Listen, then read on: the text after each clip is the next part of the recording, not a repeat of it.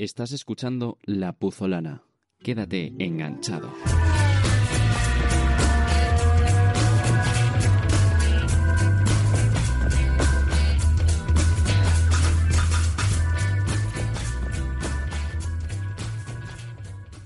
Esta carrera ha tenido precedentes ya desde Quali. Han empezado a pasar cosas raras. Sí, sí. Como por ejemplo Vettel haciendo un tiempo en Q3 como un segundo más rápido que los dos Mercedes. Se ha salido bastante en Q3 Vettel, la verdad. O sea, yo honestamente no sé qué estaba ocurriendo. No, no, no. Pero además no es que digas uno de los Mercedes que dices, bueno, a lo mejor ha tenido, yo que sé, algo, ¿no? En la vuelta le ha pasado algo. Los dos, más de un segundo. Ya. Vettel, primera, primer intento, espectacular. Sí. Yo creo que le ha ayudado mucho a Ferrari que hayan añadido una zona extra de DRS. Yo creo que ha sido. Les ha ayudado a sus tiempos. mm, O sea, no habrían estado tan lejos sin eso. Pero claramente, igualmente eran do- totalmente dominantes aquí en Singapur. Eh, al contrario de las expectativas de literalmente todo el mundo, creo. O sea, creo que nadie. Nadie realmente dijo, oh sí, no, no, no, el coche es bueno en Singapur también. Creo que nadie dijo eso. Nosotros, desde luego, no. No, nosotros desde luego no, y creo que no tenemos ni un Ferrari en el podio. nuestras creo, porras. creo que nuestras porras es, eh, han podido cumplir un récord de cero puntos los dos. Creo que es la primera vez que no puntuamos ninguno. Espera, Verstappen está ahí arriba y yo tengo un Verstappen, creo. Es que no lo sé, no, No lo sé, ya porque veremos. no me acuerdo exactamente, pero no me extrañaría. Fin de semana con mucha sorpresa, especialmente siendo que Mm. no ha sido Monza, no ha sido Spa, no ha sido Bahrein, ha sido Singapur. El primer 1-2 de Ferrari de la temporada y primer 1-2 de Ferrari en mucho tiempo. Y, y primer 1-2 en Singapur jamás. Es que Singapur es una carrera loca y ha sido bastante loquilla. Esta ha sido rara. Ha sido muy interesante. Pero de alguna manera, o sea, en medio de todo ese caos dices, bueno, a ver, a ver si lo consiguen y tal, pero no, no. Lo tenían clarísimo desde el principio, Ferrari 1-2. Yo no entiendo qué ha pasado. Ha sido muy raro. A mí me, me intriga un poco eso que has dicho de la nueva zona de DRS, porque no sé en qué puede beneficiar. O sea, la zona de DRS Claro. la están teniendo todos y de hecho Ferrari si tiene menos carga, como que el DRS te beneficia menos, ¿no? Porque el DRS te quita carga. Bueno, no sé, no sé. No somos Yo creo que les no beneficia. Yo asumiría que le beneficiaría a Ferrari simplemente porque. No sé, porque le libera un poco incluso más al motor. Y el motor es lo mejor que tiene Ferrari ahora mismo, entonces. Por eso he asumido eso. A lo mejor Claro, tienes razón. entonces pero- lo necesitan menos que el resto, ¿no? Bueno, no sé. Bueno, Bueno, el tema es que han quedado un segundo por delante de los demás. el tema es que el tema es que estaban volando en Sí, quali, han volado. en, en En carrera Q3. Luego ese segundo se ha recortado bastante en el segundo intento. Aún así, ha sido, ha sido muy superiores. Sí. Y ha podido ser un 1-2 en clasificación si no fuera porque Hamilton ha hecho una pedazo de vuelta y porque Vettel en el último intento no ha conseguido, no sé si es que ha tenido algún error o algún algo, pero no ha conseguido hacer un buen tiempo. Pero, jope, muy bien hecho. Y también me parece que hay que destacar de la quali Ricciardo. Ricciardo, Renault Ricciardo-. Pero no, pero Ricciardo descalificado por el MGUK que, que estaba dando energía cuando le, da la- le daba la gana y cuando, pues, pues, ala, toda la que quieras y de- han debido de pasarse o algo, han debido puede. de romper alguna norma. Eh, creo que tienen, o sea, tienen un máximo de 4 megajulios, me parece. O, Mega ki- no, porque No sé lo que porque kilojulios es muy poco, creo. No sé. Pero tienen un máximo de, de energía que puede dar el motor eléctrico. Y han debido de pasarse, o han debido pasarse en algún sector o algo así. No sé. Bueno, Renault y y le han Singapur. descalificado. Renault y Singapur, name a more iconic duo. ¿Qué tienen con hacer trampas? Cuando llegan ahí dicen, bueno, ya estamos en Asia. Ya... No, no, yo, yo no sé de qué me estás hablando, ¿eh? O sea, es verdad. Pero que les da igual hacer trampas ahí por alguna razón. Y también el otro dúo icónico sería Hamilton y pedazos de vuelta en Singapur. mm, O sea, se- se lo sabe muy bien. Se lo sabe muy bien. Eh, y básicamente gracias a eso, pues Ferrari no ha tenido uno o dos. Pero luego en carrera como que es... La gente dice que han, que han hecho como un intercambio de estrategas los de Ferrari y los de Mercedes. Porque es... No sé qué les pasa desde a lo mejor tres o cuatro... Desde Alemania. Y bueno, también desde Austria. Que no tienen esa estrategia mágica que estaban teniendo al principio de la temporada. Están totalmente desmoronados los de Mercedes, no sabemos qué les ha pasado. ¿Tú crees que fue los Birkenstocks en Alemania? ¿Eso qué es? Yo que sé, la ropa que llevaban por el 112 aniversario o algo así de, Ah, de Mercedes. No sé, desde entonces no han sido los yo, sí, yo creo que eso les ha dejado un poco, un poco tocados. Porque desde entonces sí que es verdad que les cuesta un poquito. Han tenido una estrategia como rara en Mercedes. O sea, Ya. a ver, vamos a hablar de estrategia porque ha sido una carrera muy de estrategia. Totalmente de estrategia. Pero muy rara porque ha habido muchos adelantamientos. Pero a la vez ha sido de estrategia.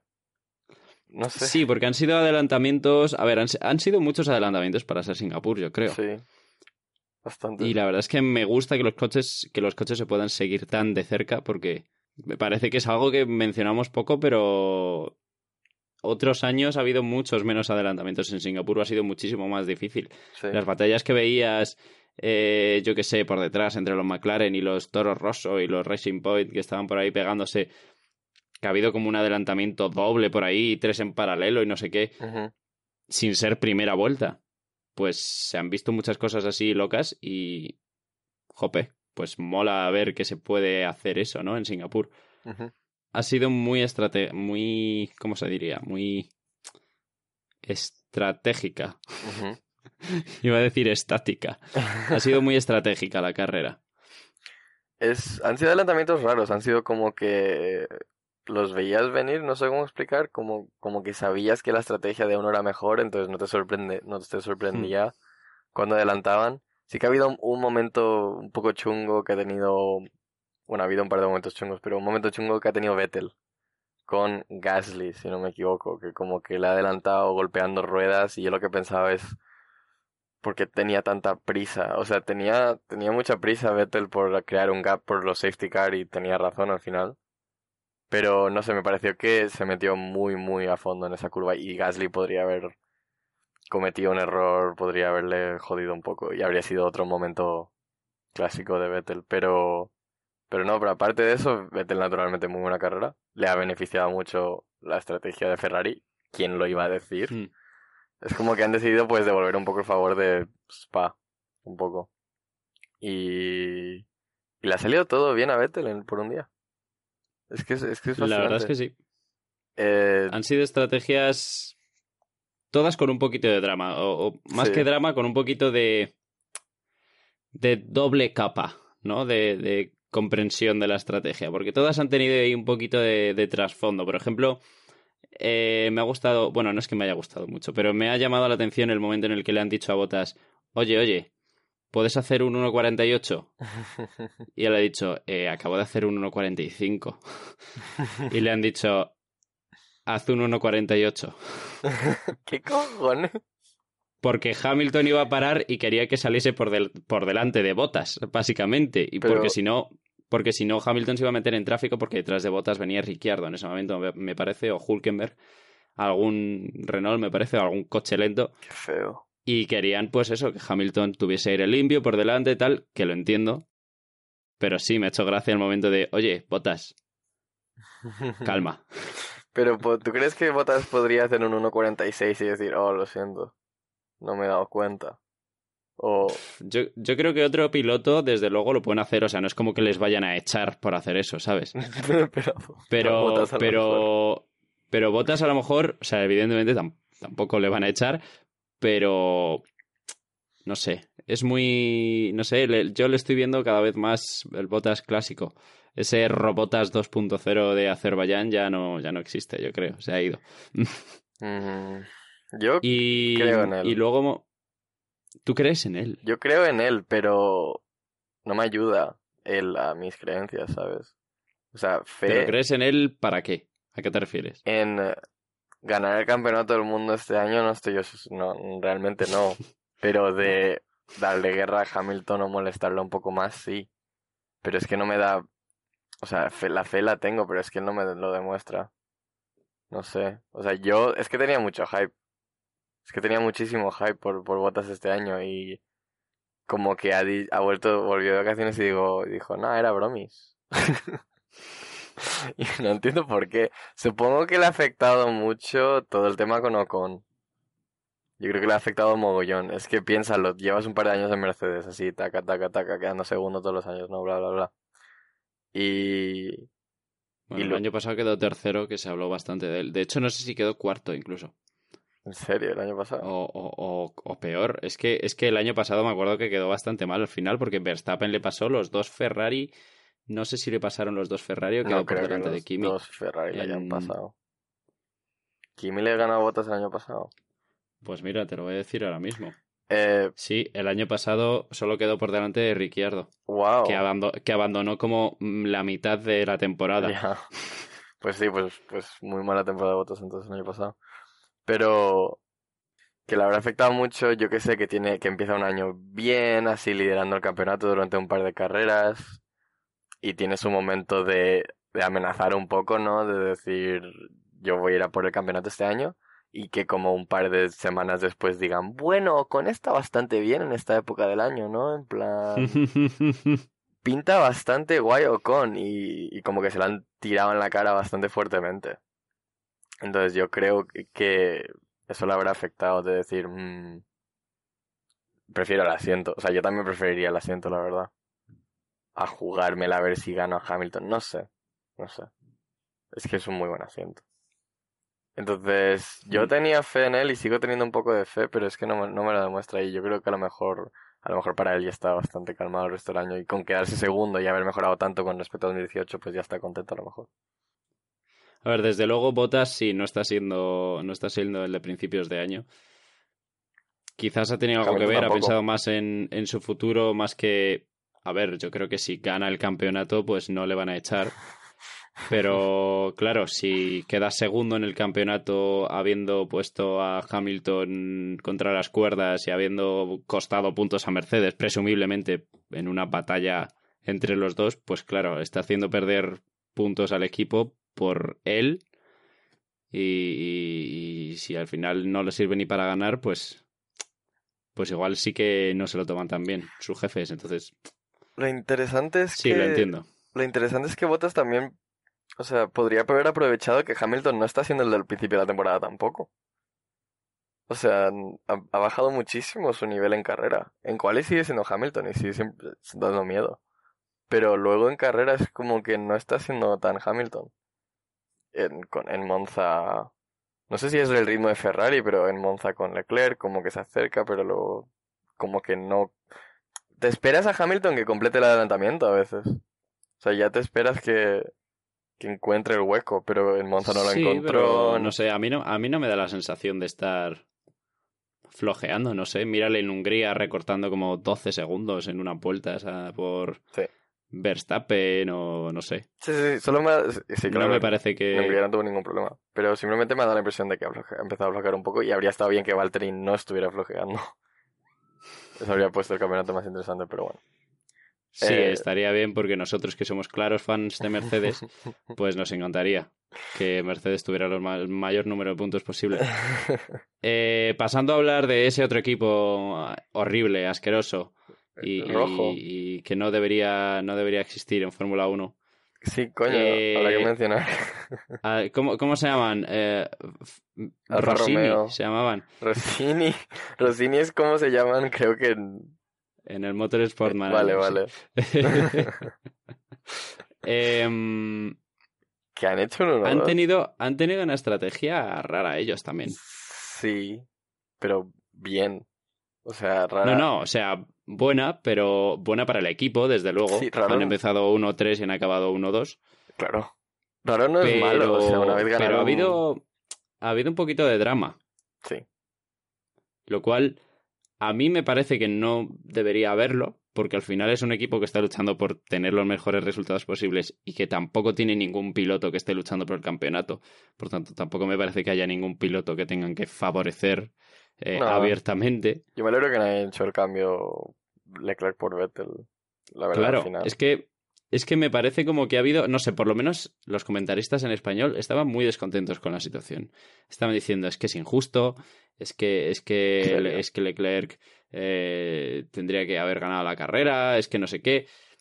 Leclerc también y tampoco es que me haya gustado mucho eso por parte de Leclerc, es como, pero tío, que estás en Ferrari, o sea, que estás, me refiero que que no es como que estás luchando por el campeonato y si te y han beneficiado a, a tu compañero que está también luchando por el campeonato. Es que estáis luchando por dejar de hacer el ridículo esta temporada y lo estáis consiguiendo. Sí. Por favor, no sé, un poco de espíritu de equipo, ¿no? Tanto que se llena la boca de, oh, cómo me gusta mi equipo y cómo no sé qué, qué agradecido estoy, pues tío, no sé. Yo supongo que tendrán en el fondo Leclerc a lo mejor yo que sé alguna esperanza de quedar segundo y tal, entonces quiere todos esos puntos posibles, porque quedar por delante, y aparte, quedar por delante de Vettel este año sería un muy, muy buen objetivo que cumplir, considerando que su primer año Ferrari y Vettel lleva aquí siglos. Entonces ganarle a Vettel en su primer año pues significaría mucho. Entonces yo creo que a lo mejor estaba expresando eso, sus deseos de, de ganar a Vettel sí o sí este año y que le han beneficiado a Vettel en esta carrera porque le han dado una estrategia preferente. Que no sé yo si le han dado estrategia preferente aposta. Yo creo que simplemente los, sus Claro. estrategas le han dado la mejor estrategia que podían hacer. ¿No? Claro, al final yo creo que en Ferrari estaban pensando en no perder posiciones con nadie y si era posible para Vettel ganarle la posición a Hamilton.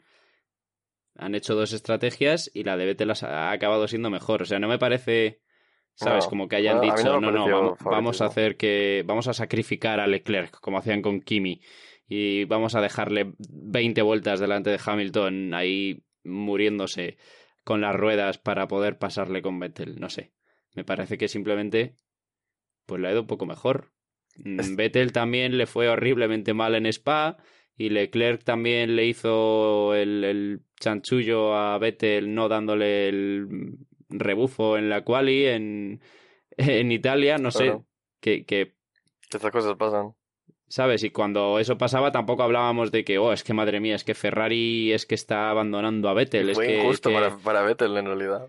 Sí que lo Pero fue. es que son cosas que pasan, ¿no? O sea, no sé. Tampoco puedes darle exactamente el 50% de tus apoyos al- a, los dos pilotos porque a veces Según no sé, Binotto, sí. se desequilibra. Según Binotto sé, al principio de no la sé. temporada, sí. Claro, pero al principio de la temporada porque ellos creían, creían que iban a luchar por el campeonato. Creían. Tú no. Hombre, Ellos y todos. Yo, yo, yo creo que ahora van a luchar por el... No, no, no van a luchar por este ¿Cuán- campeonato. ¿Cuánto les Pero- queda? Están recortando muchas distancias. Quedan seis carreras. Ya, ya. Y en el campeonato de pilotos tienen que recortar como 100 puntos. O Tienen sea, que recordar, me imagino que después de esta carrera como 80 a lo mejor. No, no. 96 puntos entre Leclerc y Hamilton. Leclerc sigue ganando a Vettel. Están empatados. Están empatados. No, miento. Leclerc está empatado con Verstappen. Oh, vale, vale. a, a mí, que les confundo siempre, me viene genial. Pero Vettel está 6 puntos por detrás. Vale. Y Hamilton está 96 puntos Uf. por detrás. O sea, por delante de Leclerc. Sí, bueno, a ver, matemáticamente totalmente posible. Pero Sí, claro, o sea, es po- posible es desde luego, o sea, en Rusia pueden hacer un 1-2 otra vez con Leclerc delante y Hamilton romper el motor, ¿sabes? No te digo yo dos que no, cosas muy improbables. Pero... pero Ten- es que puede ocurrir, pero el coche ¿sabes? tiene muy buena Y- pinta, en realidad. El coche no sé cómo, pero se ha despertado en la segunda mitad del año. Es un coche muy peculiar. Hmm, O sea, Eso sí, parece que del verano han venido muy bien. sí, sí, sí, sí, sí, sí, sí, sí. El coche ahora está de puta madre. O sea, que no sé qué pasó en Melbourne, por ejemplo. Eso es uno de los principios de temporada más raros que he visto. O sea, no sé qué, qué es más raro que eso. Brown GP ganando o algo así. Es que la manera en la que iban tan mal en Melbourne con el hype que había era muy raro. Era muy raro.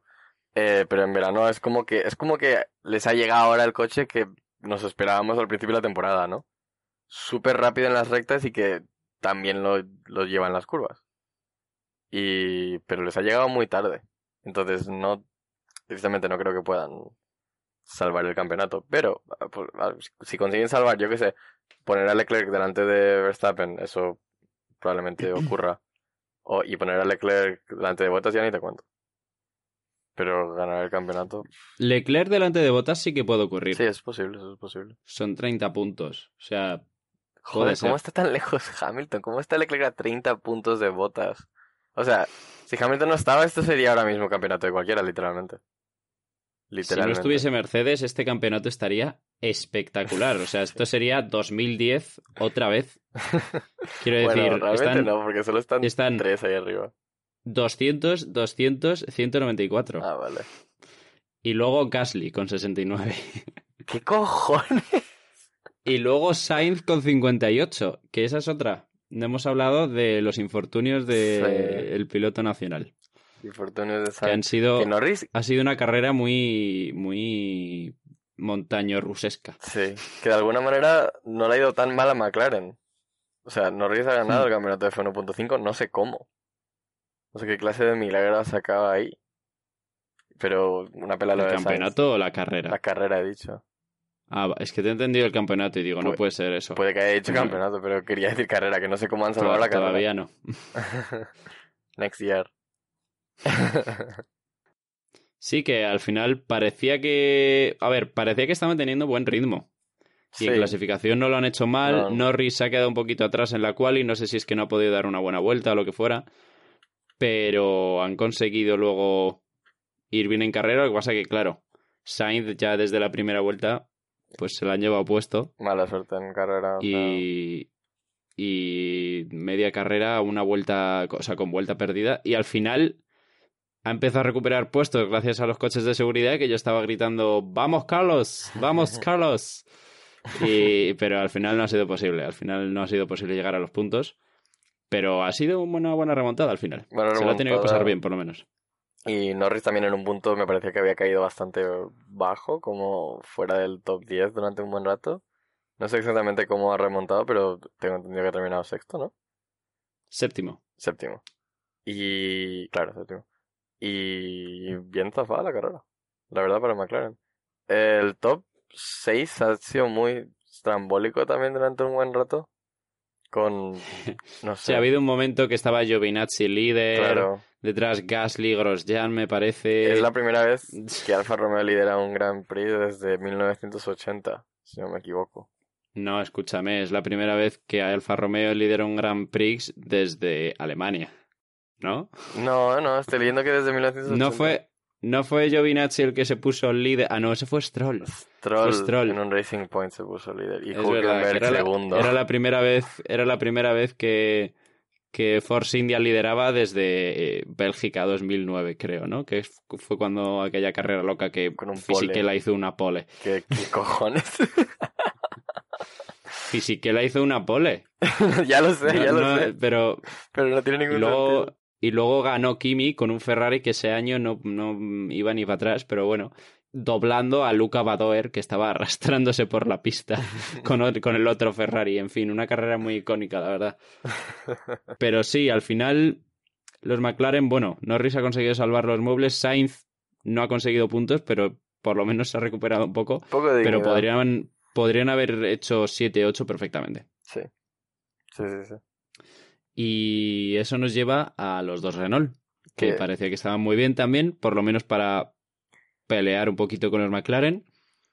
Hulkenberg ha tenido un momento de arruinar su carrera, pero luego de alguna forma ha remontado. Pero Ricciardo ha tenido un momento de arruinar su carrera al principio, ha remontado y luego la ha vuelto a arruinar al final, así que se ha quedado, se ha quedado 14. Renault es como, no sé, como el niño tonto de la clase. Como que pro- progresa adecuadamente. Pero realmente no llega ahí donde, donde podría estar si se, si se... No el niño tonto, como el niño vago, no sé, como que no se, como que no se esfuerza. Como que sabes el potencial que tiene, ¿no?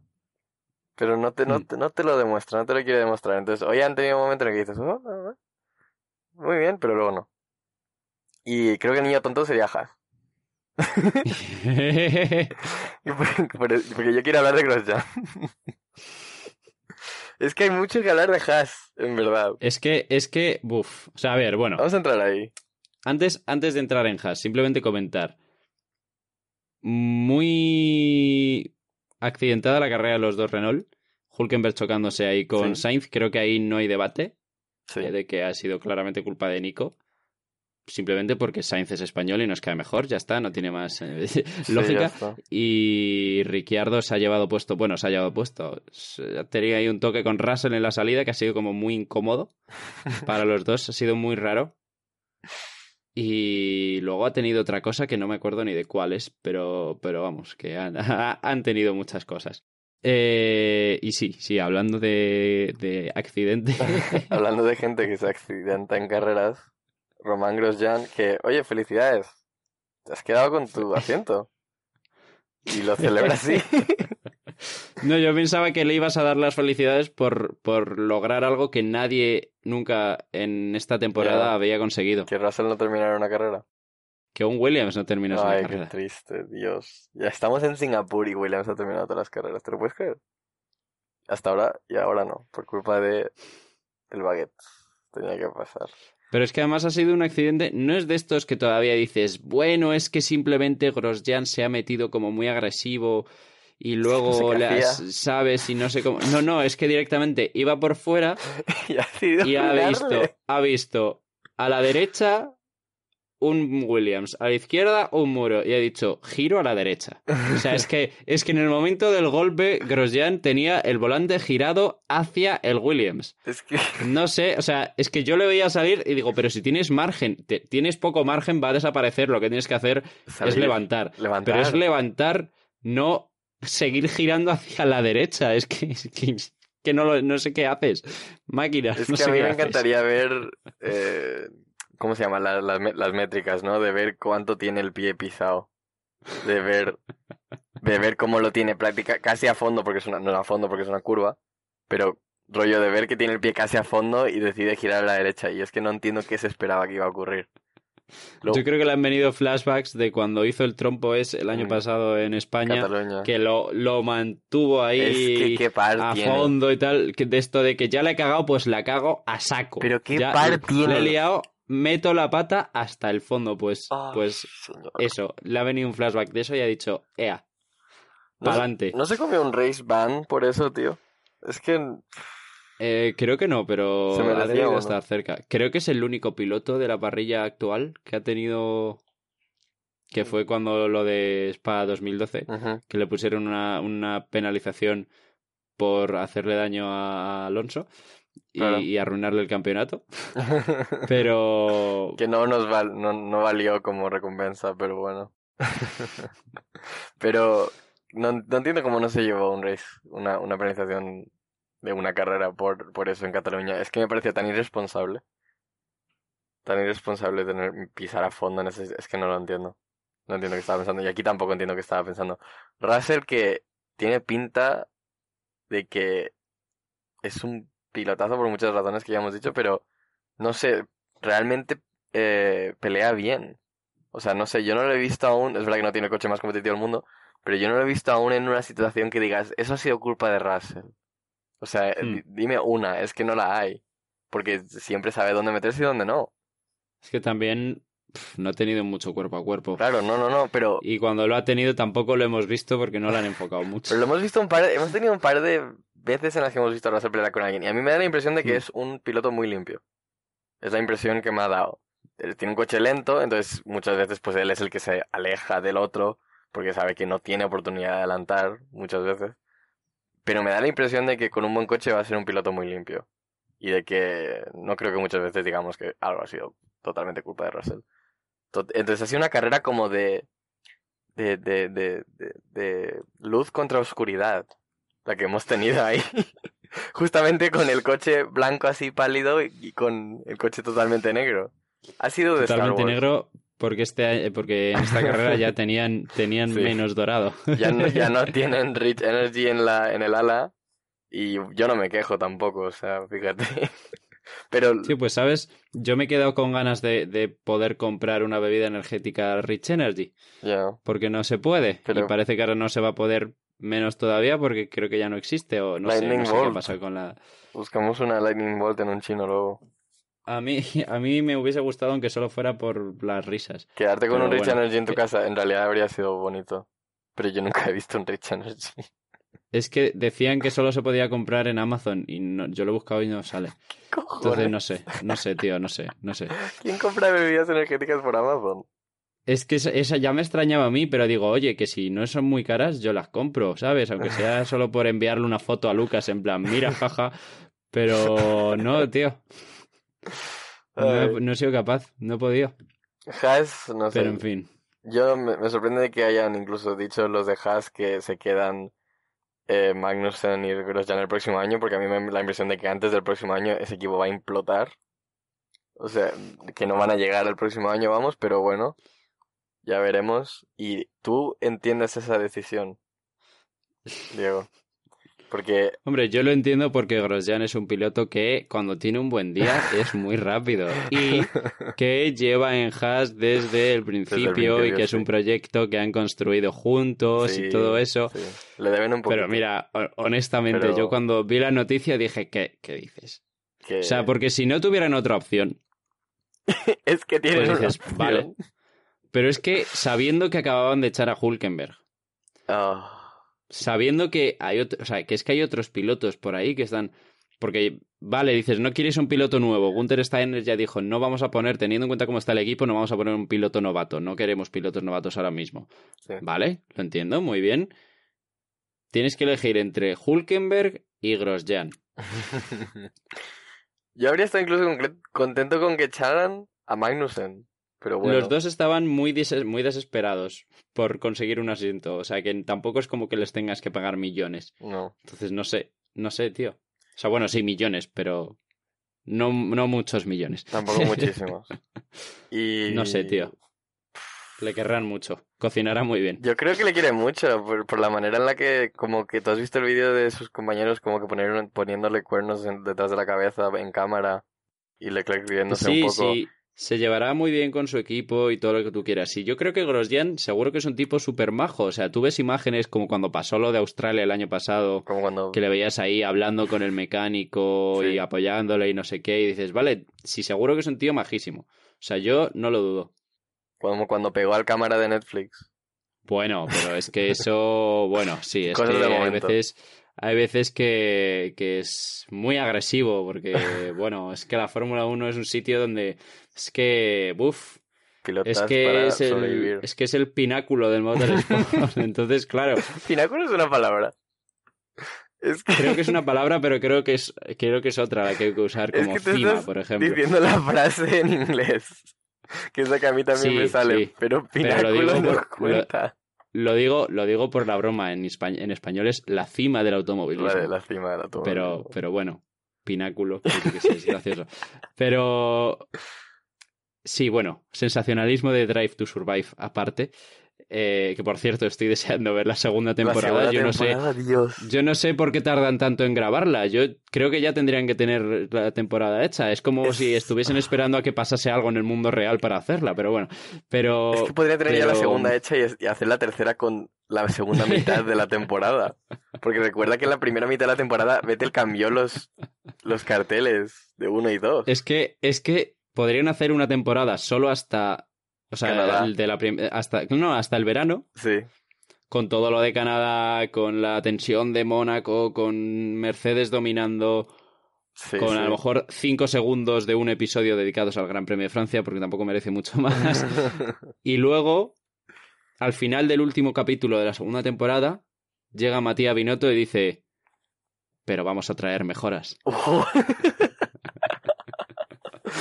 Y, y será así. Y la, y la tercera temporada empieza con Leclerc ganando en Spa. Dios. Y em, ahí ya dices, bueno, bueno, madre mía. ¿qué ha pasado aquí?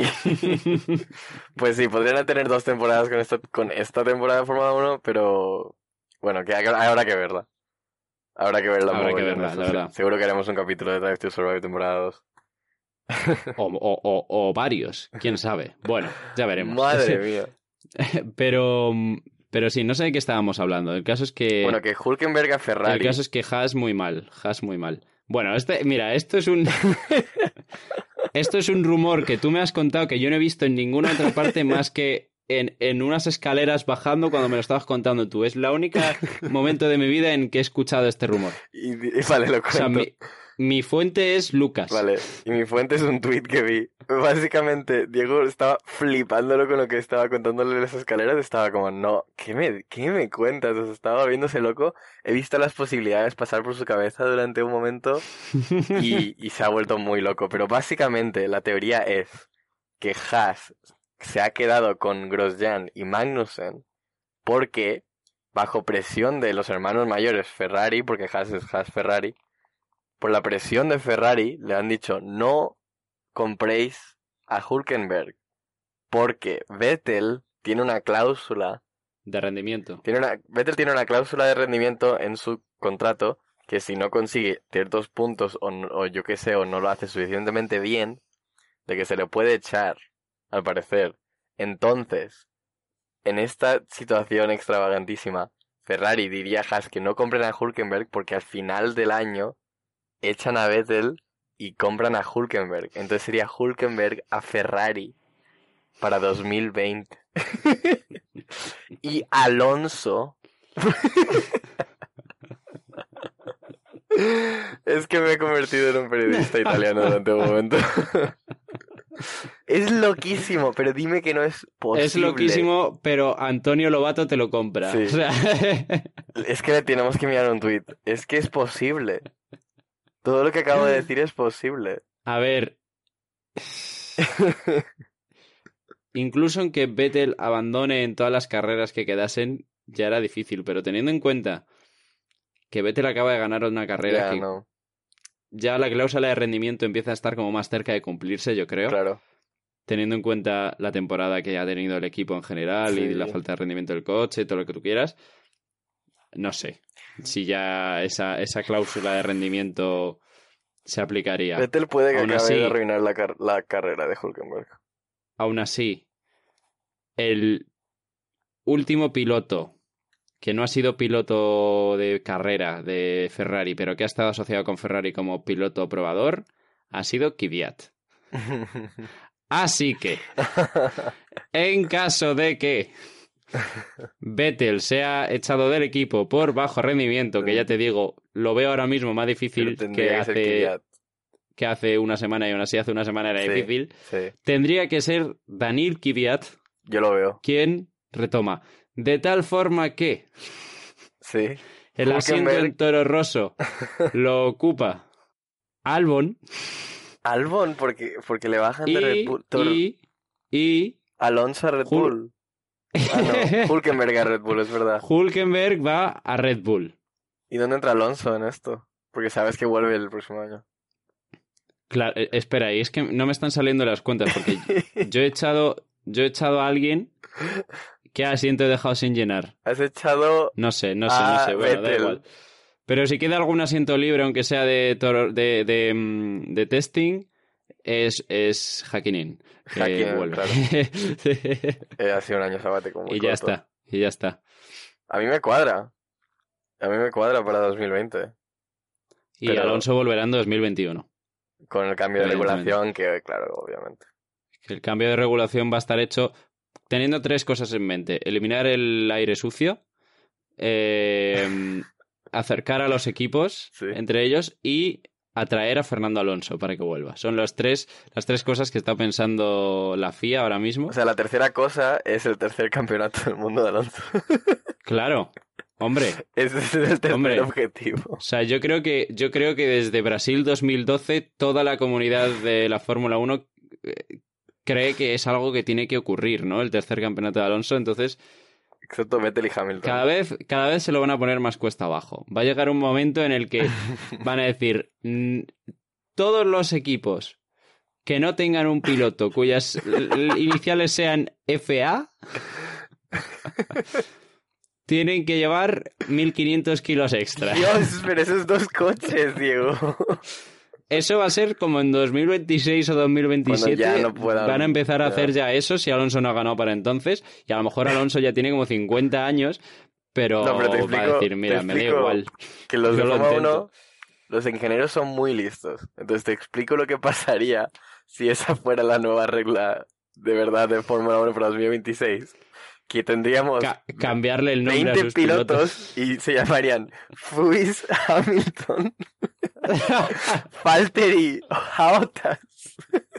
y ya está, y tendríamos como first name, last name, pero todos FA, FA, FA. Festeban Acon sería el nuevo piloto de Renault. Te aseguro que ocurriría eso. Yo creo que les pagarían Yo- extra yo para me que se cambien el llamo- nombre. Me llamo Francisa Clerk de toda la vida.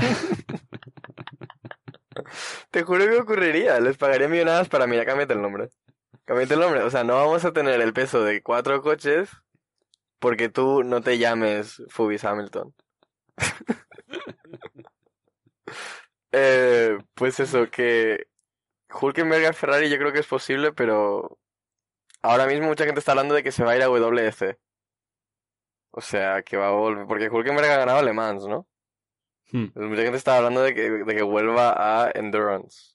Porque ya lleva mucho tiempo Hmm. en Fórmula 1 y como que no ha conseguido cosas y... Yo no me puedo creer que Netflix tenía razón cuando dijo que esta era A la temporada de Hulkenberg. No me lo puedo creer. Sí, sí que es verdad que Hulkenberg eh, en una entrevista hace poco dijo como que no le apetece estar en Fórmula 1 simplemente por querer estar en Fórmula 1 sin más. Claro, él quería ganar. ¿Sabes? O sea, que, como que él quiere eh, conseguir resultados, ¿sabes? Simplemente hacer lo posible por mantener un asiento, aunque ese asiento sea Williams, no le interesa, ¿sabes? Entonces, Claro. en cierto modo lo, lo entiendo. No me mola, porque a mí Hulkenberg es un piloto que me cae bien y me parece un buen piloto y todo eso, pero es comprensible, ¿sabes? Es, es que a mí me entristecería mucho terminar la temporada sin un, un Hulkenberg. Cuando digo un Hulkenberg me refiero a un Hulkenberg en el podio. Porque creamos toda esta cláusula especial en las porras y tal. Y como, como que yo la verdad es que lo veía ocurriendo. Pero si no está en 2020, o sea, en 2020 yo pensaba subir porra- podio Hulkenberg a 20 puntos. Era mi idea. O sea, como que ¿Sabes cuando en Yu-Gi-Oh utilizas a Exodia y ganas la partida inmediatamente? Sé que no sabes de lo que estoy hablando, pero es así. No, Hay pero una- seguro que alguien que nos escuche lo puede comentar por ahí Hay, para hay cinco cartas en Yu-Gi-Oh que la si las pones en orden ganas la partida inmediatamente. Entonces yo quería que Hulkenberg fuera eso en un punto. Que ganas la- las porras de este año y las del siguiente. si aciertas su podio. Pero no sé, me entristece porque vamos a tener que mirar sus carreras de WC solo para hacer eso. Entonces no, no sé, yo también le quiero Fórmula 1. Y en, un Ferrari me gustaría mogollón. Pero Vettel un poco como que ha tenido una carrera casi perfecta este hoy. Entonces, entonces no sé, la cláusula de rendimiento tiene- a mí también me parece que la va a cumplir. Al final nos va a doler más la retirada de Hulkenberg que la de Alonso, pero, ¿Tú crees? pero y, y la estamos dando por hecho, quiero decir, no sabemos si Hulkenberg va a encontrar eh, en el último momento un, un algo, ¿sabes? Un asiento por ahí, pero es que esa es la cosa, que si él mismo dice que tampoco quiere estar aquí para nada, porque yo estoy seguro que va a Williams y, por cierto, que esa es otra, Sí, Williams ha quedado libre ese asiento porque Ya. Kubica ha dicho, mira, me voy. mm, me duele la muñeca todos los lunes, o sea, no puedo. De verdad. No me pasaba desde que tenía 15 años, que decir, ¡Dios! no puedo ya. Necesito descansar. Pues Ah, se ha ido que, por cierto, no sé si alguien había dicho... No, alguien había dicho que no terminaba la temporada. Eh, En las encuestas esas que miraremos a final de que temporada. se ha quedado cerca.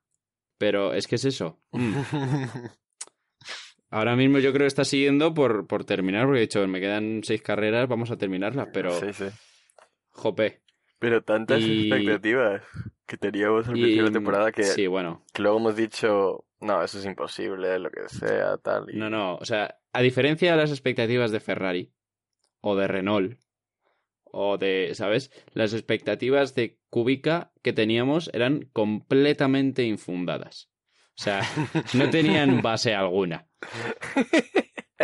Pero bueno, Las había teníamos. que tenerlas. Ese tío, ese tío ganó una carrera en 2008. Una muy buena carrera. ¿Y ¿Qué más quieres? No sé. Eh, también estaba otra persona que dijo que Red Bull terminaba cuarto y tampoco se ha quedado tan lejos. O sea, yo no sé cómo tenía tan pocas expectativas de Gasly o tenía tantas expectativas para Renault. Pero Red Bull cuarto como que se ha, ha podido ocurrir también. No sé yo, ¿eh? A ver, Verstappen estaba demasiado bien. O sea, si Es Verstappen no estaba tan bien, sí, ¿eh?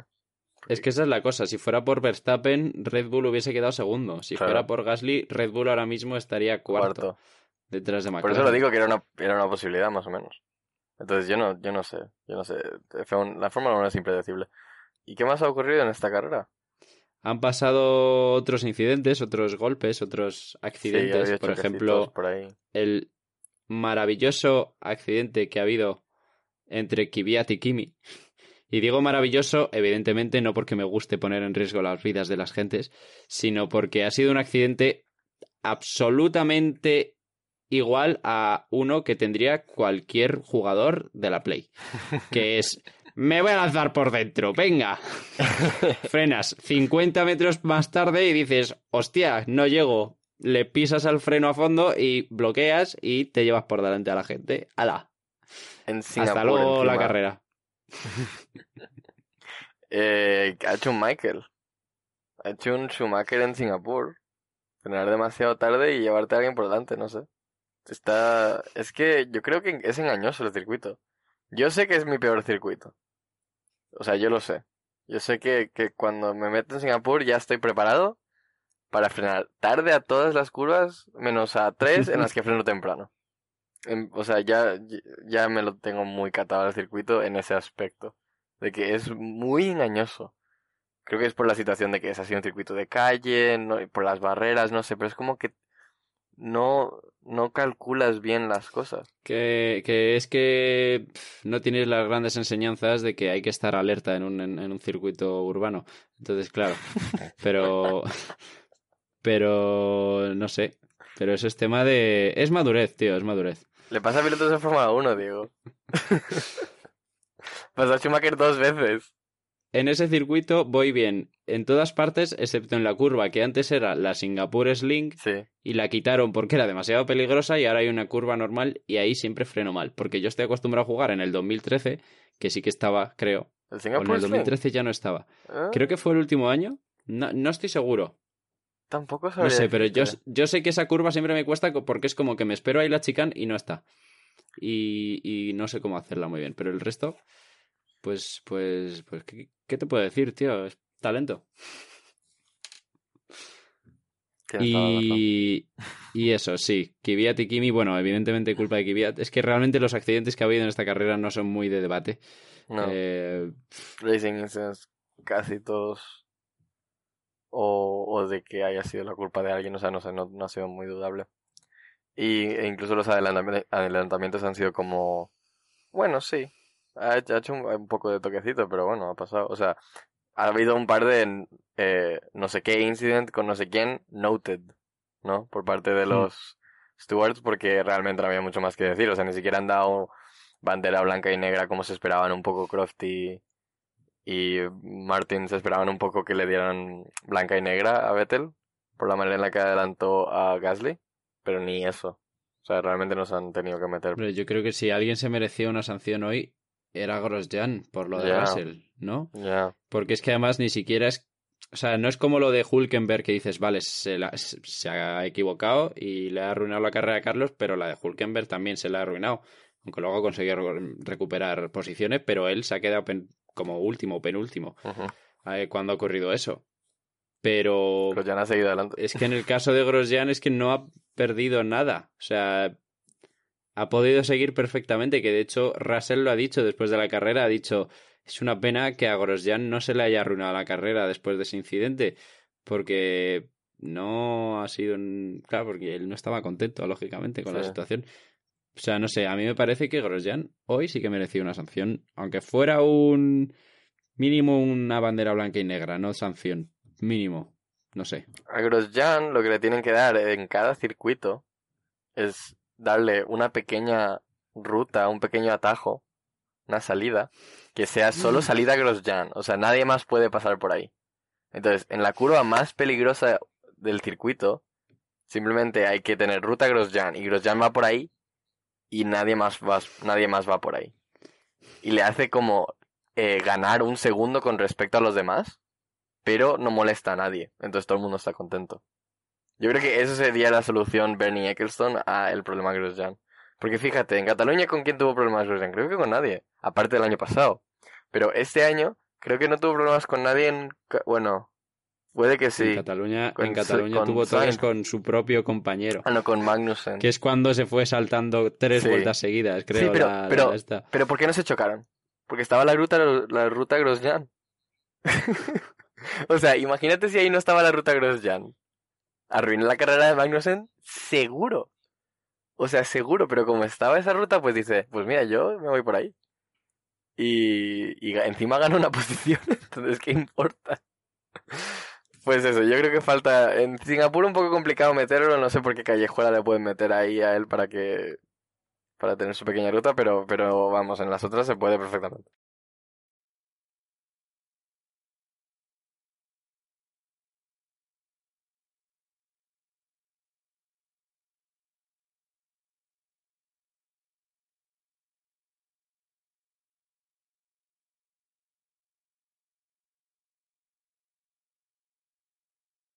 Ha salido la noticia de que van a quitar Quali, ¿no? O sea, Bueno, a ver, a ver, a ver, a ver. Eso no es una noticia. eso es un rumor, O sea, eso es una, una propuesta que se hizo ¿sí? de entre otras muchas, pero como de estas propuestas que se hacen así a lo loco, como cuando Bernie Ecclestone quería poner atajos Vale. o como cuando querían poner aspersores, cuando la carrera fuese muy aburrida, pues vamos a mojar la pista. ¡Hala! ¡Venga! ¿Sabes? No es mala idea. Nos gustan las carreras con lluvia y el cambio climático nos está acechando, pues vamos a hacer nuestra propia lluvia y ya está. No es tan mala idea eso, ¿eh? Pues se propuso, en lugar de hacer una quali, Una carrera. hacer una carrera. A ver, ¿cómo es? O sea, sería una carrera al sprint Sí. que decidi- el, el resultado de esa carrera decidiría ¿Cuál? eh, O sea, decidiría las- las posiciones de salida de la carrera del domingo. Claro. Que en realidad Y- a mí me parece que es súper guay. El orden de salida de esa carrera de sprint sería el orden de los pilotos en el campeonato al revés. O sea, ahora mismo Hamilton saldría último, penúltimo saldría Bottas, antepenúltimo saldría Leclerc y en la, en la pole estaría Russell y segundo Kubica. Es que es una buenísima idea. A ver, A mí me parece la hostia. o sea, a ver, sí, sería súper divertido, desde luego. Pero hombre, A ver, es que Quali es, Es muy parte de. Fórmula 1 de toda la vida. Eh, No, no ya porque sea parte de Fórmula 1, porque igual antes se hacía una clasificación el viernes y otra el sábado También. y la La- y, y se sí. hacían a una sola vuelta y no sé qué, que yo ni siquiera tengo claro cómo eran Se las hacían cosas muy raras de lo de dos qualis, o sea, nunca he comprendido Claro, y ahora se hacen-. Tres sesiones que se van eliminando, no sé qué, que eso es nuevo desde 2006, me parece, 2000, sí, creo que 2006 fue el Sí, primer año que antes se hizo. tenían simplemente co- una un intento, ¿no? Hmm. En plan, como que... Daban una vuelta y ya está. iban y ya está. Y si se ponía a llover en mitad de la sesión, mala A la mierda, sí. ¿sabes? Entonces, vale, yo lo entiendo, que, que busquen cosas nuevas, no es como que haya que mantenerlo todo siempre igual, tampoco hay que poner una tradición inamovible en algo que tampoco lleva tanto tiempo, pero no sé, tío, de ahí a hacer locuras como esta. A mí me gusta la idea, o sea, te lo digo yo que yo si dicen eso se hace, yo digo, vale. O sea, No, no, yo también, pero no me parece que, o sea, a lo donde voy es que no me parece que el proceso de clasificación para las carreras ahora mismo sea el problema que tiene la Fórmula 1. No Puede que creo. no. Puede que- ahí tienes razón, ahí tienes razón.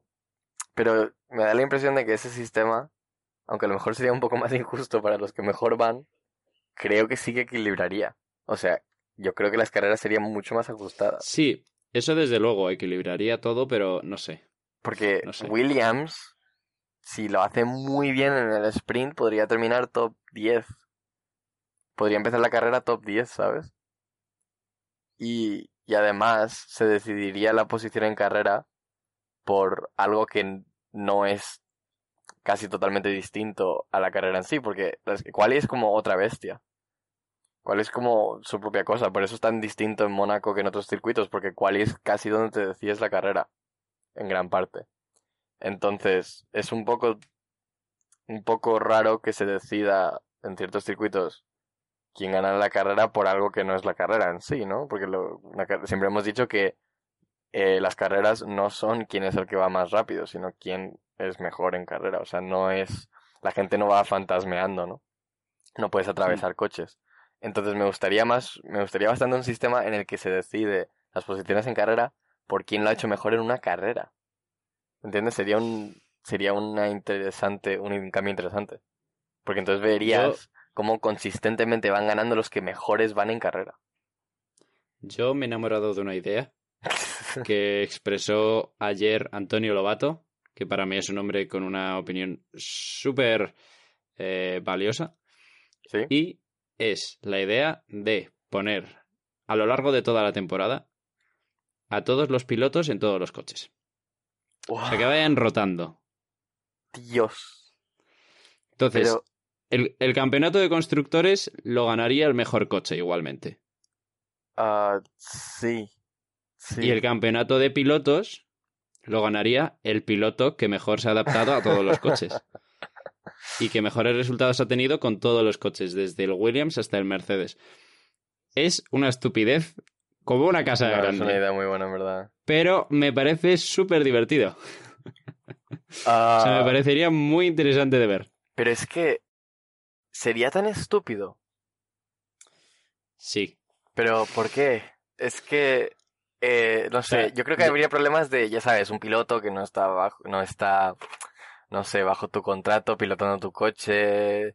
O sea, realmente de qué equipos son los pilotos, empiezan a tener sus propias marcas y ya está, ¿sabes? De yo soy tal Sí, o piloto. sea, más allá del tema comercial, económico, político, de todo esto, legal, de que los pilotos tienen un contrato con los, con los equipos y eso, bueno, se puede cambiar y hacer que funcione de otra manera, pero ahora mismo los, la cantidad de dinero que se mueve y la cantidad de intereses que se mueven ahí, como para ahora llegar y decir, pues ahora cada uno en un coche, venga, pues es un poco irrealizable, pero más allá de eso, Tenemos que hacer una No sé. fórmu- fórmula Lobato.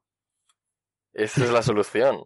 Esa es la solución. con, con, con parrillas inversas, Claro.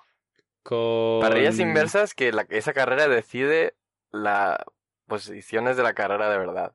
Y a la vez, en cada No, no, tengo una, idea, te- tengo una idea mejor, tengo una idea mejor. Todos hacen la clasificación en coches especificados, o sea, Ah. coches iguales. Ok, todos hacen la... ¿What?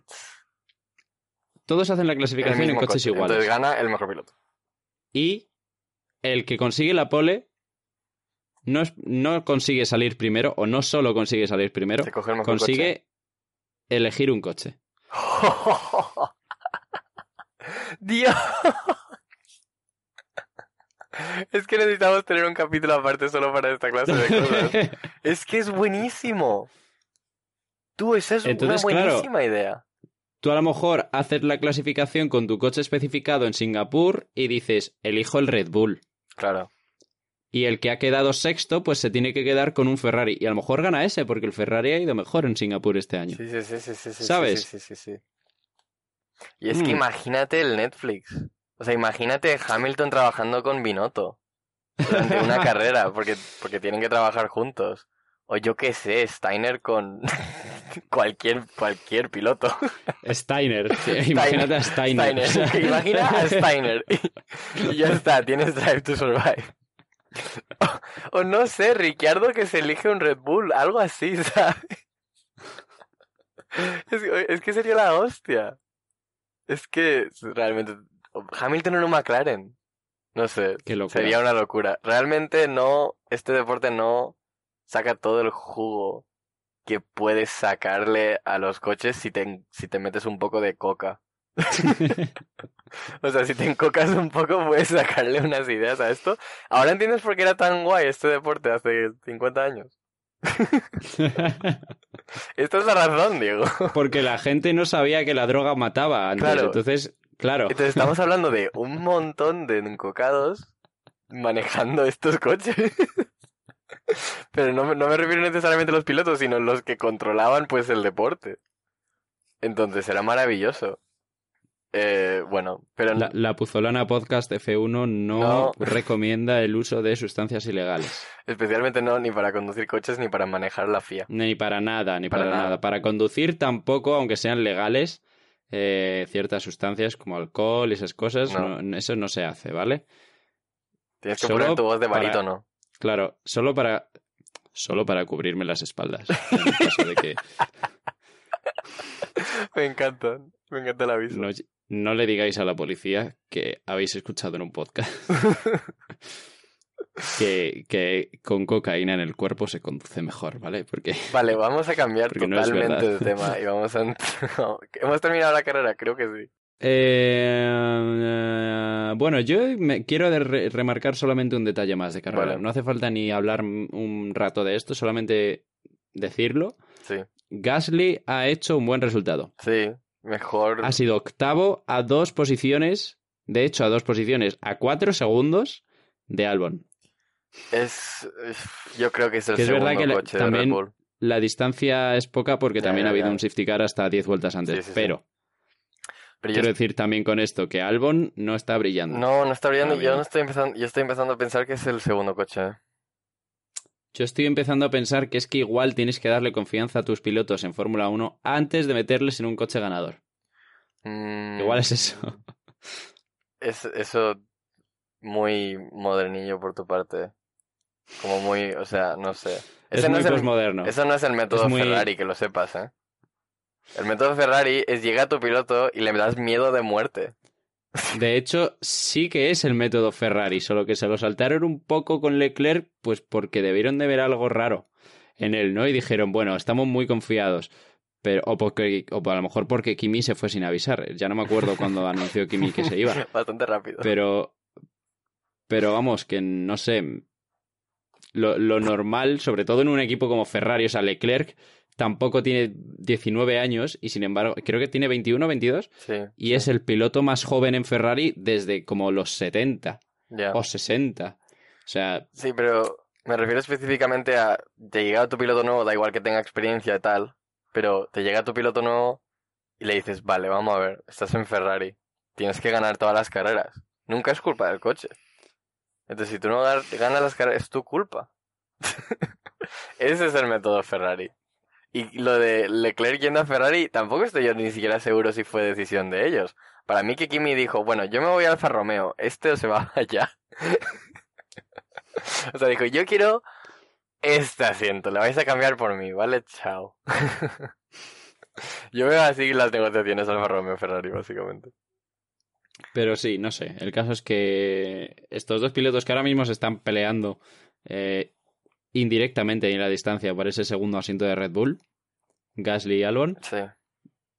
Pues es No. que da la impresión de que Gasly sin presión lo hace muy bien. Y con presión no. Y Albon al, igual.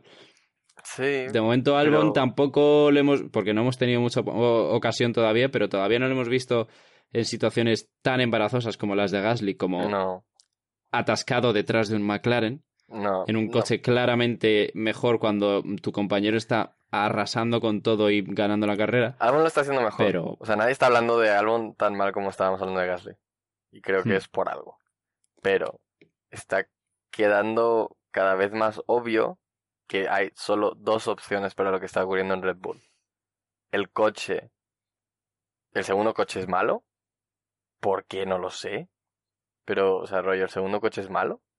O Verstappen es mucho más bueno que ese coche. Esa es la única. Yo, yo creo que es lo que más sentido tiene. Verstappen O sea, es mucho antes, de, más bueno. antes de que cambiasen a Gasly teníamos la duda, pero yo creo que ahora podemos decir Que que Vers- Verstappen Pero ¿cómo de bueno Es es? que está- ¿Cómo de malo o sea- es ese coche? es, es el nuevo Alonso, tío. Pero sí, sí, sí. Pero hasta con Alonso, o sea, con Alonso como yo no viví exactamente tanto, en plan los malos años de Alonso y tal. Es algo que para mí siempre ha sido como una leyenda un poco. O sea, como que a lo mejor que ha sido como exagerado. De Alonso era así de bueno. ¿Sabes? Porque, no sé, porque era un Ferrari y dices, no puede ser tan malo. Pero estoy viendo que es totalmente posible. Y que a lo mejor no estaban tan exageradas esas leyendas de realmente ser tan, Sí. tan mejor que el En coche. algunos, en algunos años igual se exageraba un poco o directamente es que el coche estaba construido para él y pues lógicamente él va, va a rendir mejor en el coche. Pero si tú miras, por ejemplo, 2012, Sí. que es el ejemplo perfecto Sí. porque es el año en el que más se la sacó, él estuvo a tres puntos del campeonato y Massa fue séptimo. Sí. Es. Massa fue séptimo como a 50 puntos de, de, de Weber. Sí, claro, es que es una leyenda, Quiero pero decir- con razón.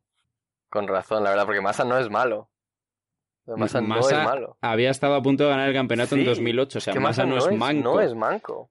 Ah, ya te digo, a lo mejor, lógicamente, muy probablemente el coche estaba construido para Alonso y no para Massa. Sí. O sea, pensando más en Alonso que en Massa. Sí, Pero. mm, ya, ya, ya. Sabes que Pues- ha habido otras temporadas en las que han estado más cerca. Y es que nos está pasando lo mismo con Verstappen. O sea, realmente está Mm. haciendo, haciendo un Alonso, de dejar fatal a quien sea que le ponen a su lado. O sea, está siendo muy harto. Y, estoy empezando a pensar cada vez más que es eso, que es que realmente es mucho mejor que el coche. Entonces es que no me lo quiero ni imaginar. eh, cómo se van a pelear por él, o Mercedes o Ferrari cuando necesiten un piloto. O sea, yo creo que van a intentar robarlo lo más posible. Lo que pasa es que Verstappen, al menos, claro. Lo que pasa es que aún ninguno de arriba se va a retirar aún, ahora mismo. Y él ve a lo mejor que se va a quedar en Red Bull un par de años más. Por eso dice que está súper contento y tal. Y, y que él no se quiere cambiar a ningún otro equipo. Pero ¿tú crees que cambiaría un poco su, su cuento? Si de repente le llega una llamada. Yo me imagino que sí. Pero no sé, si le llega para el año que viene, Ajá, sí. sí. O sea, cambiaría su cuento, creo yo, bastante. Pero si Red Bull empieza a mejorar, o sea, si, si Red Bull Honda realmente empieza a hacer lo que parece que pueden hacer Les falta en los motor. próximos años, a Red Bull. Que Honda no es malo, pero es que Hmm. les vendría bien un motor Ferrari, ya sabes.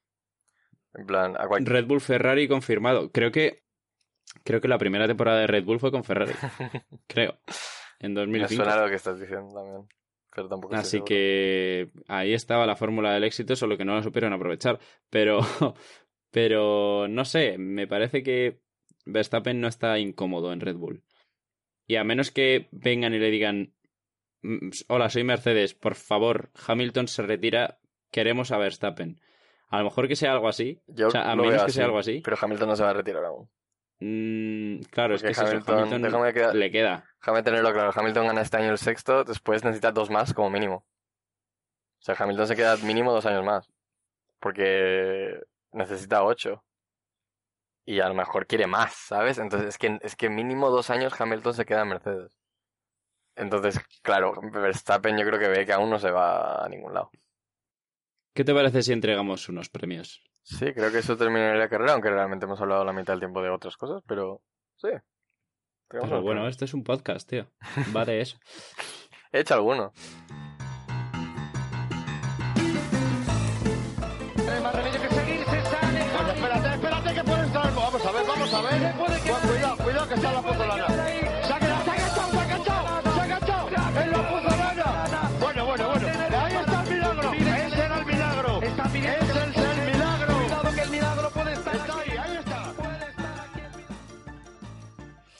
Empecemos con los del público, porque el público es lo primero siempre. Eh, las tres opciones para el sanganchao. Ajá. Recordad, el sanganchao es lo malo. Mercedes, Renault y Grosjean. Joder. Asumo que han dicho. Yo siempre lo digo mal, el del público. Sí. En realidad eso nos viene bien porque entonces así yo digo el mío y el público dice el suyo. Entonces, yo creo, creo realmente que el público ha dicho Grosjean, porque es lo que diría yo. Pero. Pero no lo sé, ¿qué han dicho? Mercedes. Mercedes, ¿no? Sí, yo... Han dicho Mercedes mucho, además. sí, pero ¿por qué? Porque. Porque no han hecho un 1-2, tío. pero ¿Y que no lo han hecho qué te mal. crees? ¿Qué son? Ni que fueran. Ni que fueran Ferrari, tío. Chiquets, que han quedado, ¿qué? ¿Cuarto o quinto? Que, no pasa nada. que no pasa nada, que están de puta madre. Realmente están de puta madre. O sea, decimos que 30 puntos se pueden recortar y tal, pero que eso somos nosotros siendo optimistas. Eso somos nosotros siendo optimistas, porque realmente siguen bastante a tomar por culo. Es que estoy hablando de 30 puntos hasta botas. Y estuviera liderando el campeonato él. Entonces, bueno, no les ha ido muy bien aquí. El resto de las carreras estaban igualmente, ya sabes, 2, 3, 4, esa clase de cosas. Aquí, pues les ha ido un poco peor por alguna razón. Porque el coche o los pilotos no están tan bien desde la segunda mitad de la, de la temporada. Pero no, está tan, no han estado tan mal, realmente. Yo tengo la hipótesis que me ronda la cabeza de que han dejado de desarrollar este coche porque ven que lo tienen ya todo ganado. ¿Tú crees? Y están desarrollando el año, el año que viene, el coche del año que viene. Estarían así de locos. A ver, yo si estuviera en el Motorsport Manager es lo que haría. Porque vamos a ver. Este campeonato es que lo tienen ganado. O sea, literalmente pueden dejar el coche tal y como está y seguir diciendo toda la temporada, uy, madre mía, no nos esperábamos este ritmazo de los Ferrari, madre mía. Y van a ganar las- los dos campeonatos igual. O sea, pero igual. Sí. Y, y ya está. Y el año que viene tienes un coche que has empezado a desarrollar en agosto del año pasado. Y ya está. Y te lo ganas más sobrado aún. Es que, no sé, yo es lo que haría. Ya, el Motorsport Manager Entonces, sí. no, no me sorprendería. Eh, También es verdad que creo que Mercedes hace tiempo como que no, no tenemos noticia de que les llegan mejoras, ¿no? En plan, yo siempre veo en el subreddit de Fórmula 1 como no sé quién ha cambiado el suelo, no sé quién ha cambiado tal. Típicamente Ferrari, que ha metido un montón de cambios Hmm. en la Eh, segunda esta- mitad. este fin de este fin Sí. de Ferrari ha metido unos cuantos que le han funcionado muy bien. Un montón de cambios de downforce. Les han venido de putísima madre. Hmm. Y Mercedes como que no les llega nada nuevo. El coche lleva como igual durante un tiempo porque es el coche pues ganador, pero no sé. Porque no quieren empezar a cambiarlo y joderlo como hicieron en Haas. Claro, no sé, claro. les habrá dado miedo. Entonces, bueno, puede que a lo mejor un toquecito de atención del público esté bien. Puede ser, puede ser. Pero para mí es Grosjean. o sea, Mm. Es que tiene asegurado el asiento ya, pero tío, no sé, disimula un poco. Si es que ya ha empezado la carrera saltándose la primera curva y, y no metiéndose por el volardo que se tenía que meter. Te quiero decir, Ya.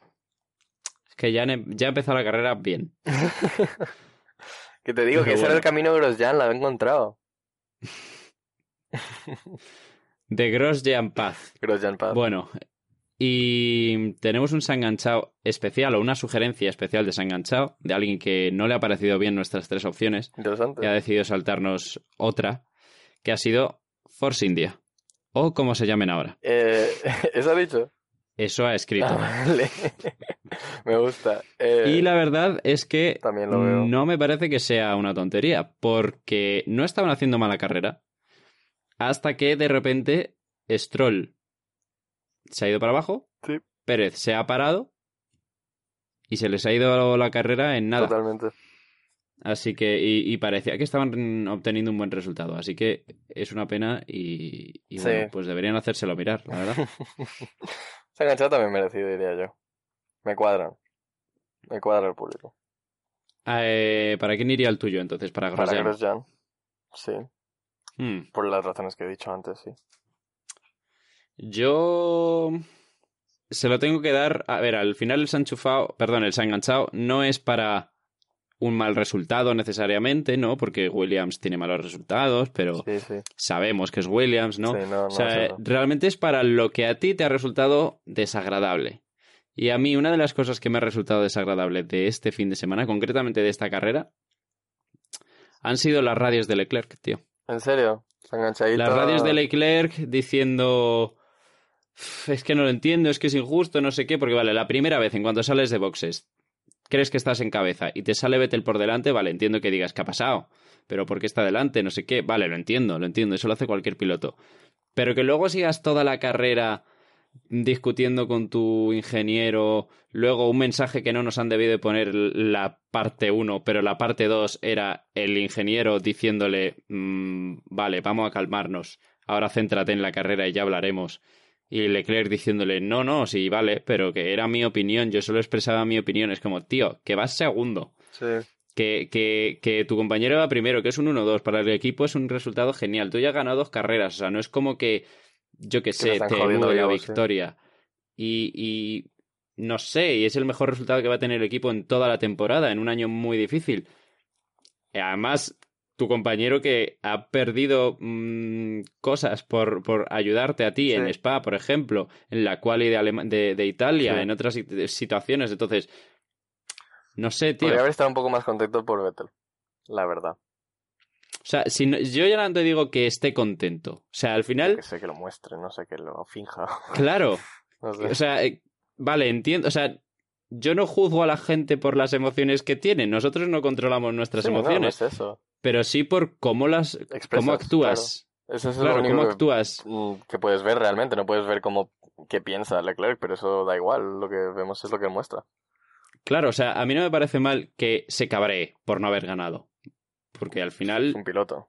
O sea, eso no... tú no eliges por qué te cabreas, ¿no? O sea, tú no, no, no puedes controlar los cablecitos de tu cerebro y decir, Sí. pues no me voy a Y no cabrear. solo eso, sino que me parece una cosa normal por la que cabrearse si estás liderando una carrera. Claro, claro, pero que actúe de esa manera, no sé, y que luego eh, en lugar de celebrar un segundo puesto y decir no sé qué, que bien para el equipo, que vaya diciendo, bueno, pues ya hablaremos después de la carrera, porque más, pues es que madre mía, es que, o que esté toda la carrera diciendo detrás de Vettel y diciendo que sepáis que puedo tirar más, ¿eh? Yo lo digo, yo puedo ir más rápido. Es que no sé, tío, no me ha parecido bien. Y, y creo que no soy sospechoso de que me caiga mal Leclerc, ¿vale? O sea, no, no sé yo soy yo soy un poquito me, me tiene un poco conquistado el corazón pero pero no me ha parecido bien esas radios tío así que le tengo que dar mis enganchado Se enganchaba a la, a la actitud de Leclerc principalmente, sí. Hmm. que, bueno, eh, muchas veces cuando ha tenido otros momentos desenganchado Leclerc, como por ejemplo en Austria, lo que yo he dicho es que es algo que aprenderá y que, es- y que es algo que cada vez que veo estos momentos en él, se nota que es algo que con experiencia no ocurre, ¿no? Entonces, quizás es algo de experiencia también y, y, quizás y- aprenda y cuando se trata de defender y cuando se trata de act- actitud ganadora y, y garra en pista, desde Austria le ha aprendido mucho. o sea, Leclerc, Eso sí. Leclerc este año ha aprendido un montón. Y, y yo dije en Austria que sería algo que aprendería y que no le volvería a pasar. Y creo que lo ha demostrado bastante en Monza. Pero yo no me esperaba que fuera tan rápido. O sea, yo me esperaba un poco más como, como para el próximo año, estaba más bien pensando yo, creo. Pero esta misma temporada ha demostrado que, que, que no, que ya entiende las reglas del juego. Entonces ha sido un poco otro de esos momentos para mí como de bueno. Ha, si- ha sido un poco una, una, ¿cómo se dice? Niñada. ¿no? O sea, de, de niño, Sí. de niño pequeño, pero que se aprende. Segunda. sí o sea el otro fue como de como de niño bueno como de ay es que no sabía que se podían robar las piruletas en el parque Claro. y esto ha sido Al más contrario. como pues pues de niño caprichoso no sé tío O sea, vamos, lo es que, tu compañero y vas a, vais a hacer uno Es dos que ha sido lo típico que Magnussen no ha aprendido en toda su carrera. Y es la razón por la que el- todo el mundo le cae mal Magnussen. Porque el resto lo aprenden y él no. Entonces yo creo que no es una señal de, Leclerc- de que Leclerc vaya a ser así durante su carrera. O sea, no me da esa impresión. No me da esa impresión, la verdad. Da la impresión de que ha tenido un momento así de niño pequeño, pero que no que con experiencia se quita. Entonces sí, está bien. Está bien el enganchado, yo lo veo. Así que eso. Un sanganchao, digamos, disciplinario. O, Sí. o- sí, para que, para que aprenda, que sabemos que no se escucha. Pues para que le duele un poquito, pero solo para. Es por su bien. Es por Sí. su bien. que el piloto en Fórmula 1 es él, no nosotros, pero bueno. Yo, yo se lo doy igual. y. se ha enchufado. Se han enchufado. A ver los del público. Las opciones eran Ferrari, Carlos, Sainz, Junior y Verstappen. Pues oye, Sainz Mayor lo está haciendo bastante bien también, ¿eh? Yo le doy un enchufado. No sé lo que está haciendo Sainz Senior. Ganar. Dakar seguramente. Bueno. Eh...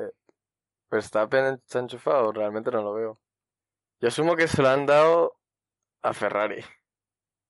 Porque, Sí, señor. porque nosotros hemos cultivado una, una tifosi muy interesante. Entonces sí, ha sido un enchufado para Ferrari que también lo veo.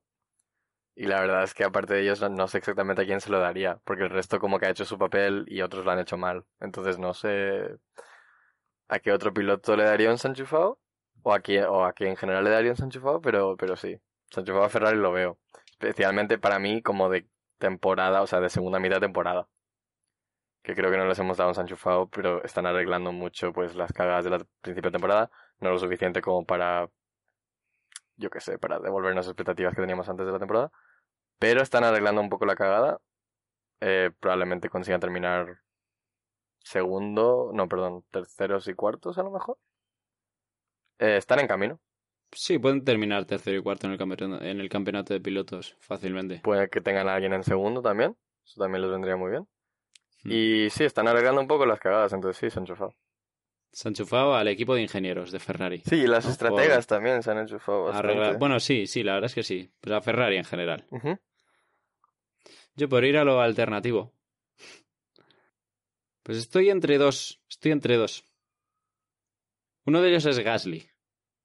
Y ya, ya he dicho por qué, porque me parece que lo está haciendo bien en Toro Rosso. Y, y en esta carrera en concreto ha hecho una octava posición que ha estado muy bien. Sí. Ha sabido alejarse de los problemas, que siempre es algo que está bien, incluso aunque los problemas hayan venido a buscarle, como cuando le ha adelantado Vettel. Sí. Y al final ha quedado octavo, mejor del resto si contamos a Norris como parte de los de arriba, porque McLaren están bastante bien.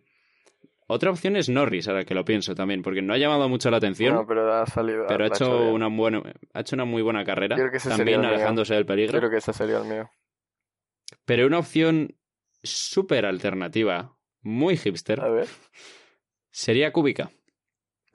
¿Por enchufarse? en- eh, ¿Se ha enchufado en esta carrera? A ver, a ver. ¿Tanto como para decir eso? Bueno, quitando de la ecuación el hecho de que es manco, o, o casi. O sea, Él dice que no. fisi- físicamente, no, no, no me refiero a que sea muy malo, que un poquito también, pero bueno. em, ha hecho toda la carrera con una, una molestia en el hombro, que tenía no sé qué jodido en el hombro y ha estado toda la carrera con eso. Que lo ha dicho al final de la carrera, que ha dicho, no me dejaban decirlo, pero ahora ya sí lo puedo decir, eh, tenía el hombro mal toda la carrera. Joder. Incluso con eso, ha adelantado en pista a Magnussen. Lo cual casi, casi le podríamos dar un sanganchado por eso a Magnussen, ya solo por eso. Le ha adelantado Cúbica. Madre mía. Le ha adelantado Kubica en pista, ¿eh? Es que es no Singapur. es que Magnussen se ha salido, se ha chocado o porque ha parado muchas veces. No, no. Le ha adelantado en pista es en Singapur, además, es, verdad. que- y, estamos, y también a lo que me refiero es que estamos hablando de Cúbica en Singapur. Que es un poco así Mm. una combinación también bastante, bastante legendaria de que es muy bueno en Singapur. Entonces, porque tuvo ahí un momento con, con Renault en el que adelantó como a tres en una vuelta y media o algo así, que es bastante, bastante guay. No me acuerdo de eso, que pero es, en- te creo. es el, el año... eh, el año... Renault tuvo que ser 2010. Sí, creo que es 2010. Y es el año de el, del agujero que tienes que darle con la mano. Que no me acuerdo del nombre ahora mismo.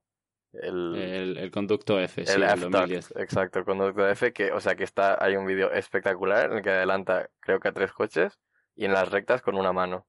En las rectas con, con la mano ahí puesta en el F-Duct. O sea, es un vídeo, un onboard impresionante. Entonces, pues sí, pues se sabe Singapur. Y, y bueno, y lo ha demostrado. Me gusta. Sí que es verdad que Magnussen tenía problemas con las ruedas, las tenía muy gastadas ya. Anderson tiene problemas. en general.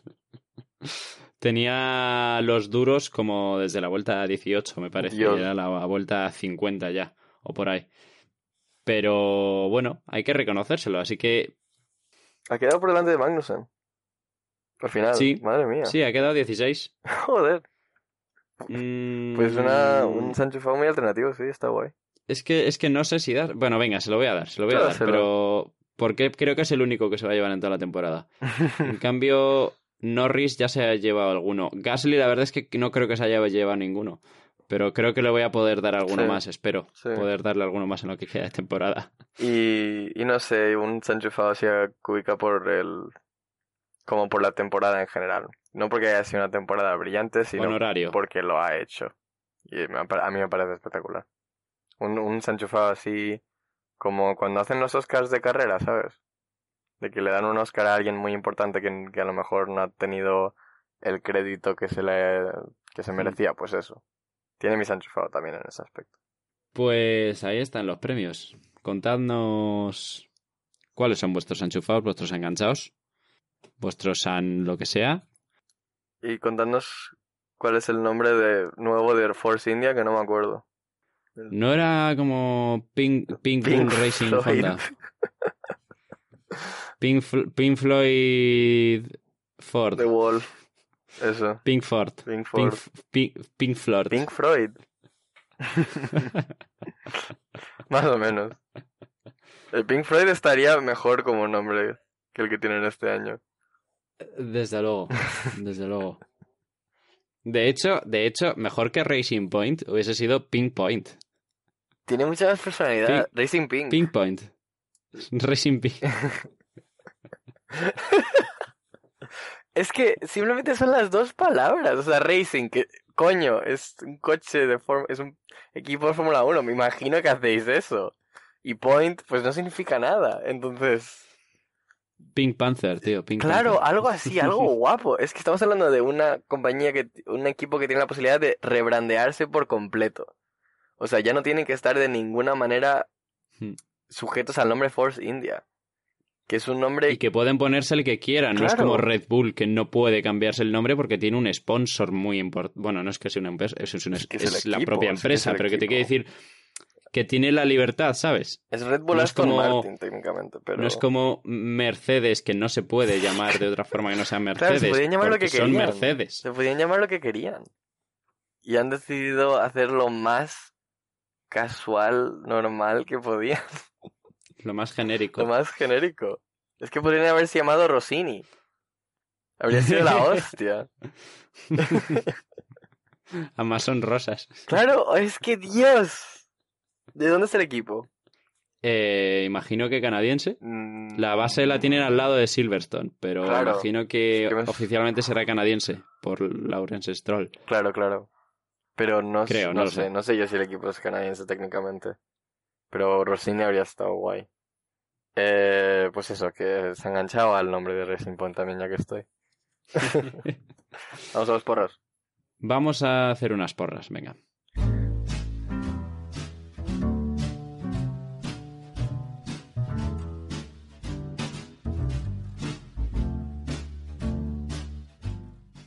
Pues vamos a ver qué dijimos. Creo que nos llevamos tres puntos, ¿o no, Diego? En las porras de, A de ver, esta carrera. ojo porque yo he estado a punto de hacer un, un- un pleno. Sí, sí, a ver. Yo dije, Botas tercero, Sí. que, uy, casi, casi. Dije Hamilton segundo, Vale. que, uy, casi porque sali- salía segundo. Ya, ya, ya, ya. Y ya lo único que me ha fallado un poquito más era Albon primero.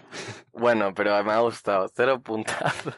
Pero, pero he estado a punto de hacer un un plenazo ahí. Mm, Que te hubiera dejado loco. Me habría dejado bastante loco por la imposibilidad de la situación, pero me gusta. ¿Y yo qué dije? Yo tengo Verstappen ahí arriba, estoy casi seguro.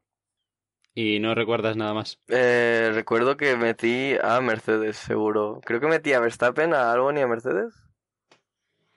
Correctamente. Vale. Dijiste Hamilton, Verstappen, Albon. Vale, o sea que me llevo Hamilton, Verstappen, entonces me llevo un punto. Uno. Un punto por Verstappen. Dios, qué mal lo hemos hecho en Singapur. Pero creo que en Pero nuestra por- defensa era un poco chungo. Sí, sí, no. O sea, nadie se esperaba. O sea, tenías que ser un pedazo de tifosi para adivinar esta. O sea, teni- o sea hay un tío en It- hay un par de tíos en Italia ahora mismo que acaban de ganar muchísima pasta. ¿Lo entiendes, no? Un par de tifosi que están hiper locos que dijeron, Vettel gana por primera vez en un año y algo. Leclerc segundo. Y luego Verstappen, ¿sabes? O sea, ni un Mercedes que se ha- habrán reído de él, pero acaba de ganar tanta pasta. O sea, qué, qué, qué envidia. Había que ser muy tifosi para este Singapur y La verdad es que no, lo- sí. no hemos sido No tan tifosi. No se, no se veía venir. No. Hay que decirlo. Entonces, ¿cómo están los puntos ahora mismo, Diego? 32-28. Gano yo. Sí, pero todo es posible. Dios, cuatro puntos. Todo es posible. Yo puse a dos Red Bull en el podio, tío. Ah, no, en verdad yo me, en realidad puse un podio bastante creíble. Para, porque es Singapur, entonces puse un podio bastante creíble. Lo único era que Albon había metido ahí arriba y tal. Yo puse a dos Mercedes en el podio. Es que, ¿qué podía salir mal? Te has llevado cero puntos con dos Mercedes en el podio. ¡Wow! Qué mal está Mercedes en la segunda temporada, en la segunda mitad de la temporada, porque al principio de la temporada te, metíamos a los Mercedes y nos llevábamos como cuatro puntos mínimo. que te lo digo, que, que Mercedes para el año que viene no van a ganar carreras. Está A demostrado. este ritmo, ¿no? O sea, ha venido un científico esta mañana y me lo ha dicho. Me ha dicho, mira el ritmo que tienen, es que están perdiendo cada vez más. No van a ganar.